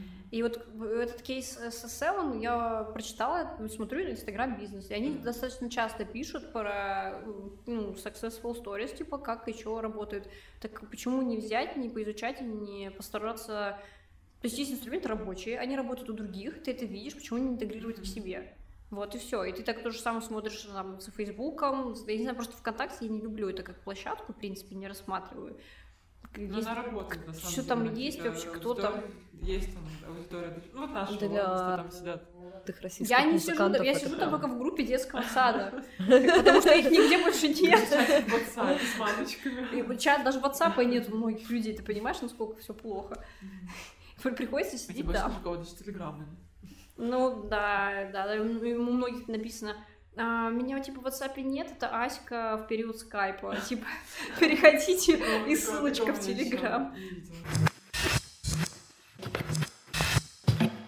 У меня был вопрос про инструменты Инстаграма, чуть вернуться к ним. Они очень многие устаревают. Мы, допустим, в одной из лекций с Кариной постоянно рассказывали про такой инструмент, как вот этот вот опрос, как чекать аудиторию, mm-hmm. то есть задаешь вопрос, там, Блин, что... это жесть. Вы знаете, а сейчас, да, что случилось? Да, я хочу да. сказать, сейчас туда вот буквально две недели, мне кажется, нагрянули боты. И там, да, стало, нево... там стало невозможно работать. Вот как бы... Я сейчас тоже не использую этот функционал, потому что я там mm-hmm. э, имела неосторожность просто что-то спросить, и там посыпалась такая Привет, дичь. классно выглядишь, как поживаешь. Да, дело в том, что, э, ну, люди, да, и как бы ком- ну, компании, я не знаю, они ищут какие-то дырки в Инстаграме, да, куда можно, типа, сунуться, и им кажется, что сейчас я в эту дырку залезу, типа, заполню ее хренью, и э, у меня все будет работать. Нет, так не работает, и мало того, они, ну, получается, портит статистику тем, что это вообще нерелевантно, и себе в том числе. Да. Нерелевантные какие-то no-name чуваки что-то какую-то херь пишут. Вот. Это была такая же история с маслукингом. Да, сейчас Она закончилась. Да, Почему? кто знает. Потому Нет. что, типа, опять же, ну, как бы Инстаграм, они видят свои дырки, они, mm-hmm. говорю, далеко не идиоты, они видят, что что-то не работает, они начинают это исправлять, то есть, как бы, начинают mm-hmm. что-то делать с этим. Раньше Маслукин был, да, типа, заходишь, тебя смотрит Егор Крид, и многие, Егор Крид на меня подписался, типа, что... А многие селебы, чтобы типа не палиться, они такие, вы же наблюдаете за мной, теперь я буду следить за вами. На что они, я не знаю вообще. Это сразу, это сразу было понятно. Кстати, ну, я, я встречала некоторых э, ребят, которые говорили, что они пользуются этой фигней, и на первых этапах оно работало, когда вот это ну, было не массово. того, что на Типа буквально вот там неделю, две, может, максимум месяц, ага. а дальше, когда это началось массово, все поняли, что это разводило, и как бы полная фигня. Салон ноготочков тебя смотрит, ты понимаешь, что... Что, окей, спасибо. Потому что ты никогда в жизни ноготочки не делал. Ну, да, потом я просто, ну, уверен, что это фигня. То есть ты думаешь, что сойдет мне, да? Ну, конечно, но они же все время, ну, типа, работают А вообще, тебя есть теневые инструменты, которые работают прямо сейчас? Нет. Черт! Ну смотри, смотря для чем тебе надо. Возможно, ты там, я не знаю, тоже, опять же, инфобизнесмен, и тебе нужно быть убедительным для своей аудитории, mm-hmm. и тебе нужно рассказывать, э, как ты классно прокачиваешь людей, их скиллы. Mm-hmm. И ты такой, блин, мне нужно срочно там 500 тысяч подпис- подписчиков любой ценой. И ты идешь там и вступаешь в какой-нибудь give, там еще какую-то историю, mm-hmm. или покупаешь ботов, или еще что-то. И у тебя, допустим, да, наконец-то аллилуйя, спустя кучу спущенных денег, у тебя там 500 тысяч, там, типа, ну, круто. Тысяч. Да, при этом у тебя странный там контент, как бы, ну, непрофессиональный, там, ну, например, сделать такой, типа, что... Но на самом деле мы сейчас живем в такой век, вы сами знаете, что это вся история, fake news. Типа, можно людей убедить в социальных сетях, что ты долларовый миллиардер, вообще изи просто. Там, накрутить себе цифры, нарисовать статистику даже, если там надо, то есть... То прифотошопить себя к яхте. Ну, слушайте, были же истории, когда кто-то там что-то там фотошопил, а. еще там что-то. Есть... Девочка, которая делала фоторепортаж с Качелло, а потом выяснилось, что она как бы вообще на эту Качеллу не ездила, сидела по дому на балконе. Вот, такие, да. Потом, значит, например, в Москве есть студия, которая имитирует э, джет там частный, ты там сидишь, типа, якобы летишь, Понимаешь? Ты можешь даже, ну, типа, ты можешь просто в аренду взять э, Может, лук, надо было так пакетики ЦУМа да. взять. Я на. Алиэкспресс видела, на iPhone можно купить, типа, наклейку, которая, типа, две камеры Да, дополнительные. на Алиэкспресс, понимаете?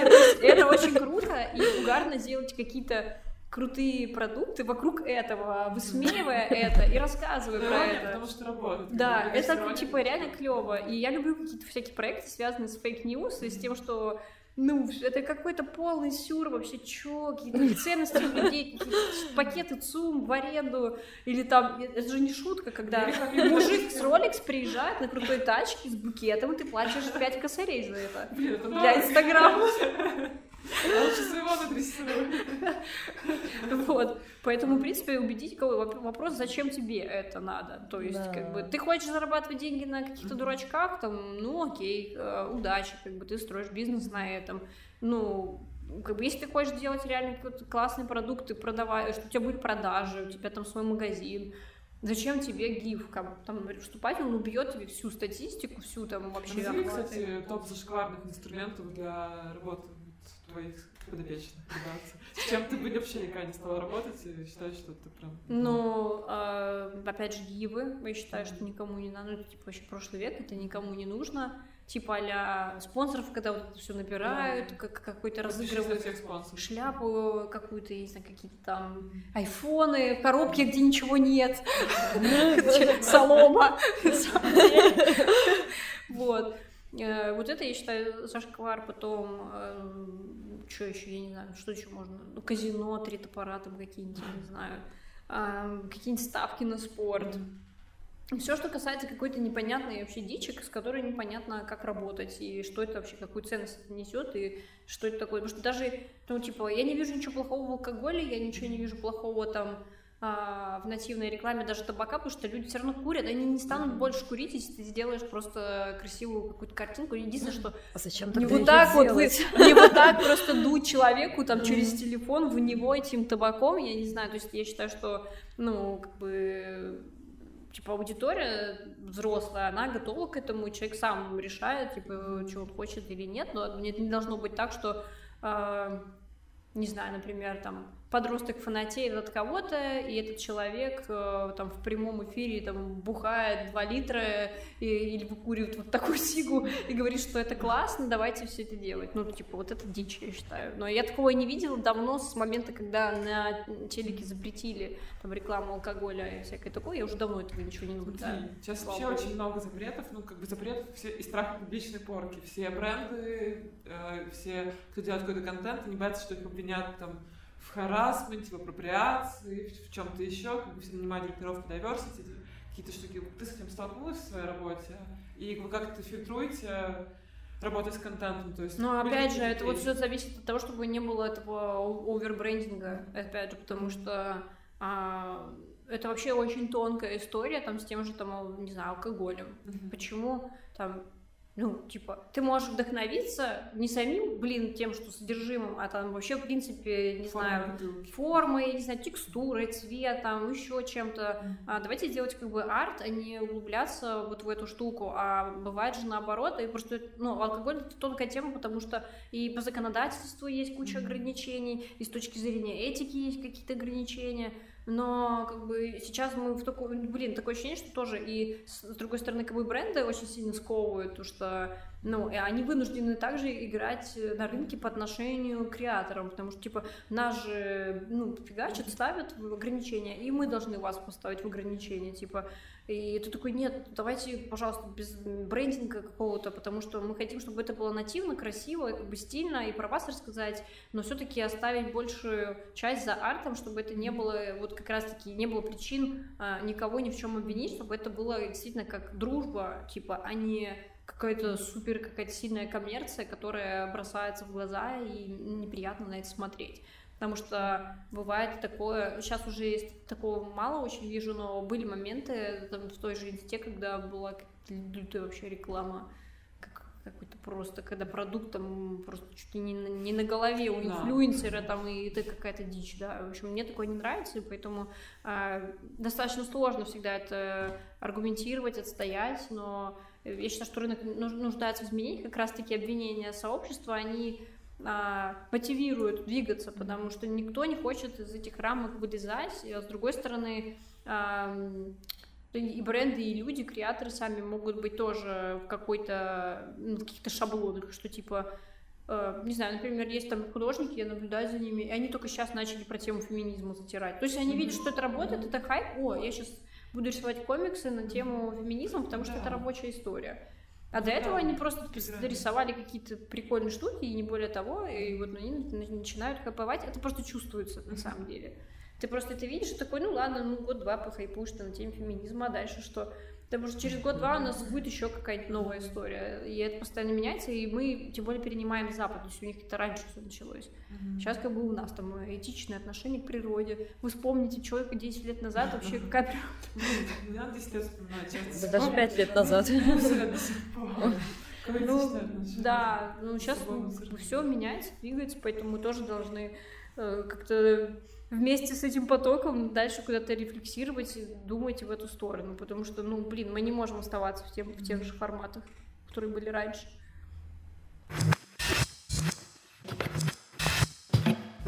Вообще, сейчас часто вижу заголовки о том, что инфлюенсеры не работают, о том, что это неэффективно для брендов. И я недавно буквально на днях заходила на страничку одной девушки, она там, типа, у нее миллион подписчиков, и она такая вся красивая жизнь, вот тут как бы Seven Airlines, вот тут, тут у меня мини, но я понимаю, mm-hmm. что лайкают и комменты ей пишут, я прям даже зашла, специально посмотрела, ну типа девчонки совсем школьницы, mm-hmm. типа там им дай бог 10 лет, и очевидно, что они не будут покупать мини, а у них как бы... Пока. То есть это такое, типа, долгосрочное. То есть это, скорее всего, истерика брендов, что инфлюенсеры не работают. На самом деле это все равно формируется, типа, так образ, просто что нельзя конвертировать да, это в не всегда просто это принесет тебе какие-то супер продажи прямо сейчас, но они в основном вообще идут туда, за, в принципе, за узнаваемостью. Типа, что бренд должен быть узнаваем. Потому что ты никогда you never know. Типа, может, через 10 лет эта девочка вырастет, и когда у нее будет выбор, что выбрать э, Мерседес или Мини, она выберет Мини. Вот, mm-hmm. это типа так работает.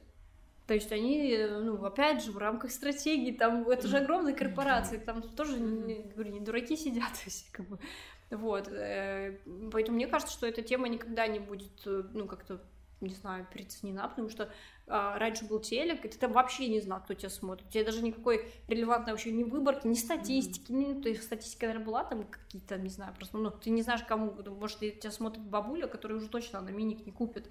И жить осталось Ну да, то есть ты никогда... Поэтому, на самом деле, тем более сейчас э, тот, же Инстаграм, они работают над инструментом, когда а, они могут давать доступ а, к публикации, получается, между инфлюенсером и брендом. И тебе не нужно запрашивать статистику поста. Uh-huh, uh-huh. Мало того, ты можешь его продвигать сам. То есть, например, я бренд, ты инфлюенсер. Я прихожу к тебе и говорю, а, вот продукт, делай с ним контент. Uh-huh. Значит, я сейчас делаю запрос через свой кабинет к тебе, ты его опровишь, стоит уже метка, Uh-huh. И я могу продвигать эту публикацию. Uh-huh. Все. Я все, что нужно сделать, это метку. И я буду видеть статистику этого поста, и все, что я буду продвигать, я тоже буду видеть. Uh-huh. Все, идеально. То есть да, все да. довольны. Типа, инфлюенсер тоже смахивает э, под со лба, потому что ему не нужно, там, его не будут дергать, говорить, где статистика. Каждый да. час скриншоты. Типа, да, и, там, ну, дай нам права на фотографию или еще что-то там. То есть нет, и все все видят, все прозрачно, и это очень круто. И они вот будут расширять этот тоже функционал, чтобы э, люди могли напрямую сотрудничать и видеть именно там, и уже ничего с ней не сделаешь, ну, как бы ее не поменяешь, то есть все в открытом доступе. Это как раз-таки к истерии насчет исчезновения лайков. Расскажи, про это думаешь. Ну вот, я рассказала про один, да, инструмент, что, во-первых, э, все-таки, а как оценивать? а наконец-то кто-нибудь начнет включать голову. Вот, и оценивать, потому что многие не умеют считать эффективность, оказывается. То есть вот и есть проблема у рынка. А, не умеют смотреть на количество комментов, положительно, негативно. Никто этим анализом не занимается вообще. То есть я часто спрашиваю, когда из экспертизы приходит, как раз-таки я говорю, а вы вообще мониторили комменти... ну, комменты вообще, как аудитория восприняла вообще продукт, что пишут? Нет, мы этим не задумались, ну, вроде все нормально было, люди они даже не читают комменты и не делают выборку, как бы статистику, сколько ответить, ну, как, вообще как это все работает. И ты такой, окей, вот. И э, я единственное, что, ну, как бы, когда я в Инстаграм спрашивала, они, во-первых, сказали, что это тест, они тестируют и смотрят, как это работает. То есть это не, та, не значит, что это всегда так будет, mm. э, это раз. А второй момент, они такие, ну, у нас есть опасения, что а, вовлеченность, типа, может упасть, потому что люди хотят иногда первым быть или 666-м, чтобы там нажать, там, типа, все в таком духе. Вот, они такой говорят, ну, мы смотрим, тестируем, потому что разные страны по-разному к этому реагируют, мы вот сейчас смотрим. Я говорю, а как же бренды будут, ну, там, смотреть? А, ну, не все умеют там считать, высчитывать, а они говорят, ну, вот как раз-таки мы выкатили специальный этот инструмент, он сейчас будет все больше и больше появляться, mm-hmm. и даже в сторис, и как раз-таки эти отметки, и переходы можно будет смотреть, вообще все. Mm-hmm. Даже в отметку это можно сделать сторис, это же офигенно круто. Mm-hmm. Ну, да. То есть ты можешь продвигать еще в таком формате. Mm-hmm. Я считаю, что это шикарно. Сейчас очень много говорят о том, что аудитория брендов, крупных брендов, аудитория люкса молодеет. Но мы это видим, потому как они начинают работать, каких стилистов они привлекают, какие mm-hmm. креативные директора появляются. По-моему, на бизнес of Fashion был заголовок, что э, люкс покупают 16-летний, то есть это будущее. Ну, что ты об этом думаешь, и сказывается ли это на, на, на вашей работе, на ваших коллабах, на, то, что, ну, на том, что вы делаете для брендов? Ну, есть действительно так, такую, вижу, что, опять же, это вот опять же история, что людям хочется быть э, в тренде, в каком-то хайпе, и я вижу, как люди по 16-19 лет, они знают там все про коллабы кроссовок, они их реально там ждут и все такое. Но мне кажется, это какая-то а, эта одержимость, она со временем проходит, потому что взрослых э, ребят, которых я вижу, они одеваются по-другому, и они миксуют вещи, они не будут полностью там выряжаться в Гуччи, хотя у них есть возможность, типа, то есть они что-то микс and match, все типа скромно, но типа с налетом люкса, да, что-то в таком духе. А, вот. А я вижу, что бренды там те же спортивные, они, во-первых, стараются делать коллабы, и этого достаточно много с модными домами. И ты раньше даже не мог этого представить, что такое вообще возможно. И типа, как вы же писали, по-моему, недавно, что да, да типа да, делать да, доступным, да. но на самом деле хз, как бы mm-hmm на нас это особо никак вообще не, не отражается, потому что э, те, кто платит за узнаваемость, они платят за узнаваемость и креатив. Все, как бы, а как это будет... Конвер... на определенную какую-то аудиторию? Ну, как это будет там конвертироваться, mm-hmm. как э, никто не может сказать. То есть, опять же, если твой бренд узнают, его, его купят там через 5 лет и через 10, вот. Если о нем никто не знает, э, ну, не знаю, вон санные тряпки, я не знала про них. Да. Это тоже так ну работает. вот, кстати, узнаваемость на опережение, это же странно за, там, типа, 5-10 лет, пока вырастет эта школьница, столько же шума она в себя впитает, что, может быть, это как бы затрется, и мне кажется, что это же все равно немножко такой кот в мешке продается. То есть продаете красивую картинку, но не обещаете ну, при этом ничего. Да, ну типа... Да, Не-не-не, но у брендов ведь в основном стратегия там на ближайшие 5-10 лет. То есть это не так, что ой, мы сейчас тут бомбанем у всех и пойдем гулять. Нет. А, они, у них есть четкая стратегия, как они будут развиваться в ближайшие 5-10 лет. Да, да, да, да. И они понимают, что мы будем сеять, э, будут появляться новые лица, мы будем сеять через них. А, не зайдет этот продукт, мы уберем его, внедрим новый. А, они постоянно тестят, они тоже смотрят, как это работает, какие косяки, потому что, возможно, продукт тоже ведь за это время может поменяться. Потому что, я не знаю, даже если это, например, новая там, тачка, там, модель, они поймут, что она, блин, что-то тут ломается, надо поменять. Ну, типа, что что-то не так, например, с ней. Такое тоже может быть. Вот. И за это время тоже может многое поменяться в плане инфлюенсеров и э, креатива, подход к креативу. Мы не знаем, чего там будет через 10 лет, какие тренды. Э, возможно, вообще будет полным там зашкваром, например, Э, вообще, в принципе, ездить на бензиновом автомобиле. Ну, все уже, вот, вот, вот об этом, да, вот об этом. Ну вот, да, при этом в Амстердаме, сколько знаю, там в Голландии, да, там да, да, все, да, и спокойно, ничего, никто. А если ты выбираешь такой вариант, ты платишь там налог. Вот. И я думаю, что в связи с массовой истерией по поводу экологии всей этой штуки, да, возможно, мы к такому придем, поэтому загадывать э, надолго, то есть ну, мы как обыватели не можем, а бренды серьезные, они думают об этом, у них есть специальные обученные люди. Да, на самом деле, да, кроме шуток, которые об этом думают, поэтому посмотрим, что будет. Так, и еще у меня был вопрос. Вот мы с тобой начали до записи еще обсуждать всякие юридические штучки, связанные с работой художников и брендов. А расскажи, как это э, регулируется, что ли? То есть, когда ты работаешь там за интерес, то есть это какой-то кросс-промоушен, mm-hmm. либо когда ты работаешь за деньги, за гонорар за какой-то, то есть как ты можешь регулировать свои права на тот контент, который ты делаешь, потому что он часто такой очень невесомый, это же не вся там рекламная кампания, ты скажешь, ну, там стихи или какая-то строчка или что-то Ну еще. да, на самом деле в России вообще все очень плохо с этим делом, то есть э, бренды зачастую, когда приходят, они вообще не понимают, что такое авторские права типа, чего, какие авторские, какие, что, а что это вообще такое, а зачем. И если, например, э, у меня есть уже опыт работы с там, иностранными брендами, если они четко понимают, что это, и они прописывают это, а, сколько можно использовать, где, на каких носителях, то у нас вообще ничего обычно это не проговаривается, даже устно не проговаривается. Чего же говорить там, когда уже люди подписали и хотят подписать что-то, ты такой, а где этот пункт его вообще не существует? И они такие, а что надо было? Ну, вообще, да, типа, мы хотим знать, как дальше будет этот арт существовать, как вы его будете использовать. Не хотелось бы, чтобы твою картинку юзали всю, всю, всю твою жизнь, знаешь, как бы без права там тебе, ну, как бы ее забрать себе, потому что ты можешь в какой-то момент сказать, слушайте, мне надоело, я просто не хочу, чтобы вы ее использовали, типа. В эти... ограничивайте сроки. Да, конечно, все эти моменты, но это ну, нужен действительно хороший просто юрист, который, э, у которого есть опыт работы именно с этим профилем я как бы часто консультируюсь, я, если что-то меня напрягает, мне просто какая-то интуитивная чуйка, когда в договоре что-то меня напрягает, я просто ну, звоню или консультируюсь, говорю, слушай, вот это меня напрягает. И он такой, да, нужно внести какие-то правки. Вот. И вообще, в принципе, даже если не касаться э, консультации с, юри с юристом, в принципе, любой коллаб лучше э, описывать на бумаге, даже если это какое-то творческое комьюнити, объединение, и, не знаю, мы с тобой коллабимся, ты, например, делаешь там видеопродакшн, mm-hmm. а я там творец.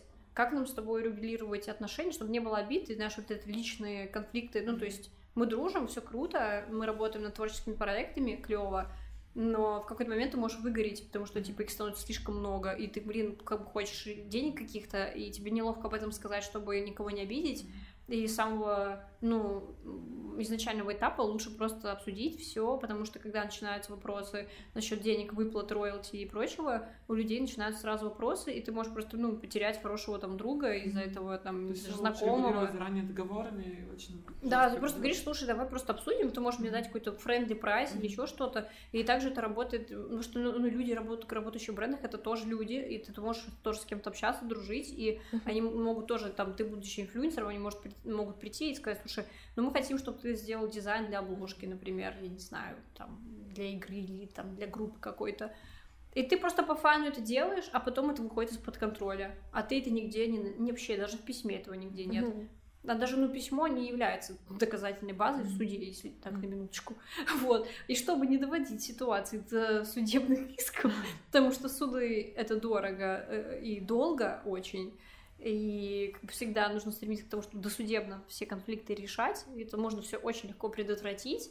И просто заранее договориться, сказать, слушайте, я не против, да, но давайте просто подпишем какие-нибудь бумажки и это сделать до того, как ты передал арт, потому что потом забывается, еще что-то, и человек потом сталкивается с тем, что его арт везде, он не получил ни копейки, и он не получил даже известность, ни, ну, в смысле, никакого не анонс, вообще ничего, просто его арт заюзали, как бы. Просто потому, что он прикольный, ну, там, интересный, mm-hmm. яркий. И чтобы такое исключить, конечно, лучше на берегу сразу договариваться. А, кстати, были такие случаи, чтобы лица, имена или работы твоих подопечных использовали без разрешения? Типа, чтобы где-то случайно обнаружили таких хопа? У нас был другой кейс, когда один бренд серьезный эм, заказал рекламу одного агентства. Я не могу разгласить все, потому что у нас суд. Вот.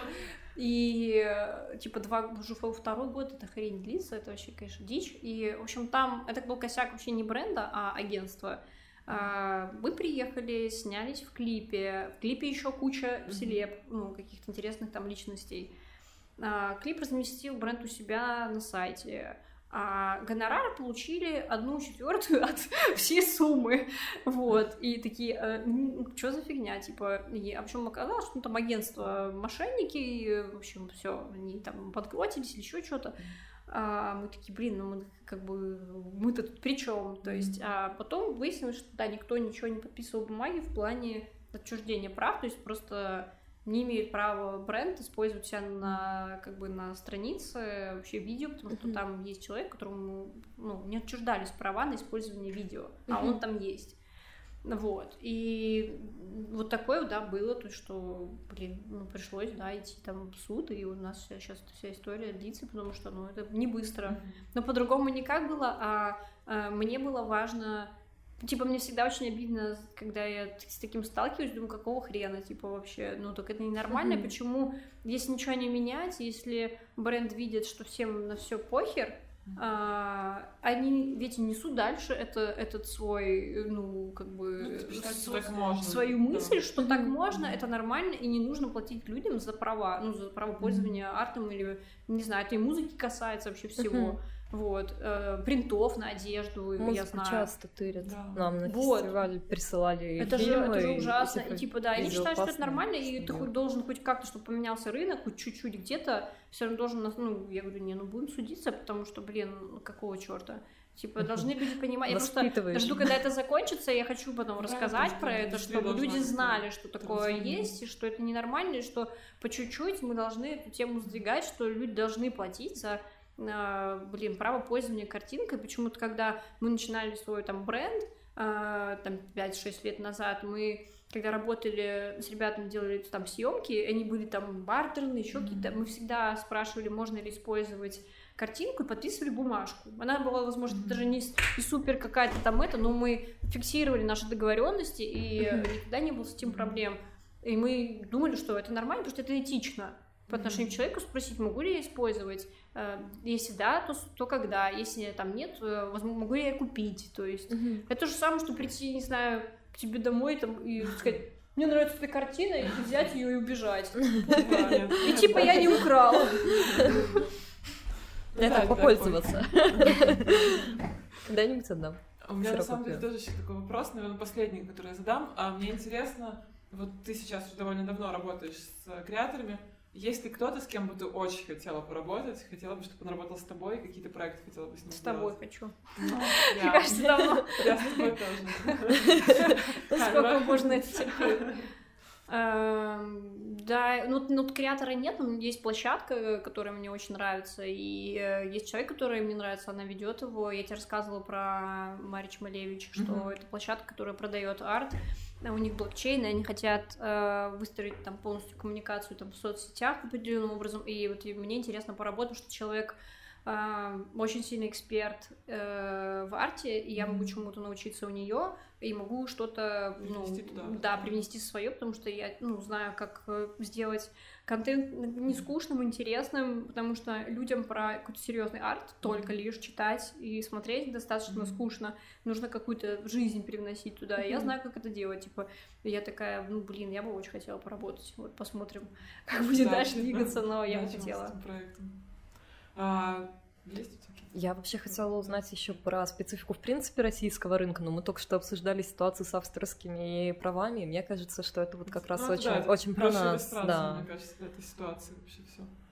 Но это может быть, да, может быть есть еще какие-то особенности. Тебе, тебе есть что-то еще, что ты хотела Какие-то боли. Пароль, что ты хотела на во всеуслышание объявить. Это наш последний вопрос, который мы дали. Если тебе есть что сказать, скажи. Ну, слушайте, ну, я не знаю, вроде все сказала, все, что хотела.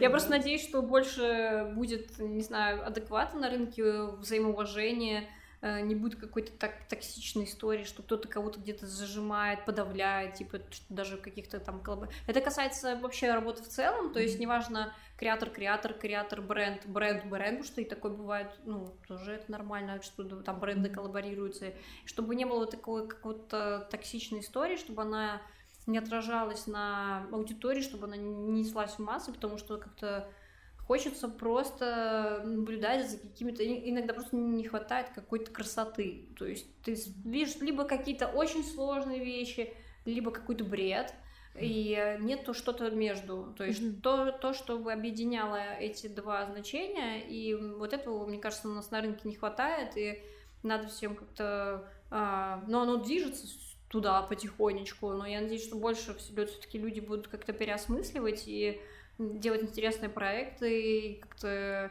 не бояться там коллаборироваться там с ребятами неизвестными, например, да, то есть, ну, браться и делать. Э, или, например, э, менять какие-то шаблоны, шаблоны внутри своих компаний в плане брендинга, то есть не клеить инфлюенсеру на лоб бренд, да, делать татуировку ему, что все, он с нами навсегда, типа. Вот, вот это, от этого мы будем, я надеюсь, уходить и все-таки больше создавать каких-то интересных вещей, интересных коллабов. И хочется больше арта в России, потому что его очень мало, на мой взгляд. Я смотрю, как это развито там в той же, не знаю, Японии, там Англии. А, в Европе, и понимаю, что проблематично даже привести... Почему у нас нет ярмарок международного искусства? Потому что через нашу таможню не привести спокойно. Ничего. Вот, и поэтому из-за этого очень большие проблемы, поэтому эм, спасибо тем прекрасным людям, которые привозят, не знаю, там, тот же наш там Эрмитаж и Москву а, интересных художников, и им удается это делать. На самом деле это титаны, Э, и ты про этих людей вообще практически, знаешь, там ничего не знаешь, а они существуют, и вот, знаешь, там Атлант расправил плечи про этих людей, которые тащат на себе, оказывается, там два с половиной человека, которые тащат, просто херачат, и будто вроде бы их и не видно, но они существуют, и они все это вывозят, и благодаря им существуют крутые ивенты, э, крутые мероприятия, Э, крутые коллабы, и они привозят каких-то художников, и мы что-то новое узнаем, и такие же люди привозят, э, возможно, там наших артистов куда-то там за границу, помогают им выстреливать, все такое. Вот хочется, чтобы таких людей было больше, чтобы они не боялись делать то, что они делают, и я надеюсь, что арт в России будет больше, и что а, как бы наш арт будет более известным за рубежом, и люди не думали, что мы как эти какие-то закрытые люди, потому что они, ну, как бы, наше какое-то такое сообщество супер закрытое, в которое не попасть, непонятно, э, условия рынка у нас непонятно, почему с Россией боятся часто работать даже в плане арта, да никто не знает правил игры. То есть, а, потому что у нас нет правил. Вот как бы проблема. Мама анархия просто. Их просто нет, каждый делает, что хочет, поэтому... Но они сейчас формируются, я надеюсь, что там в ближайшие 10 лет они все-таки сформируются, и нам это поможет коллаборировать с другими странами более плотно, потому что в этом же и есть вся прелесть. Вот. Аня, спасибо. Я на самом деле думаю, что это с твоими странами тоже будет происходить, потому что много для этого делаешь. А, на всякую культурную повестку, казалось бы, такой супер рекламный контент и в рекламный мир моды. Спасибо тебе большое за Вам спасибо, что позвали. Спасибо, да.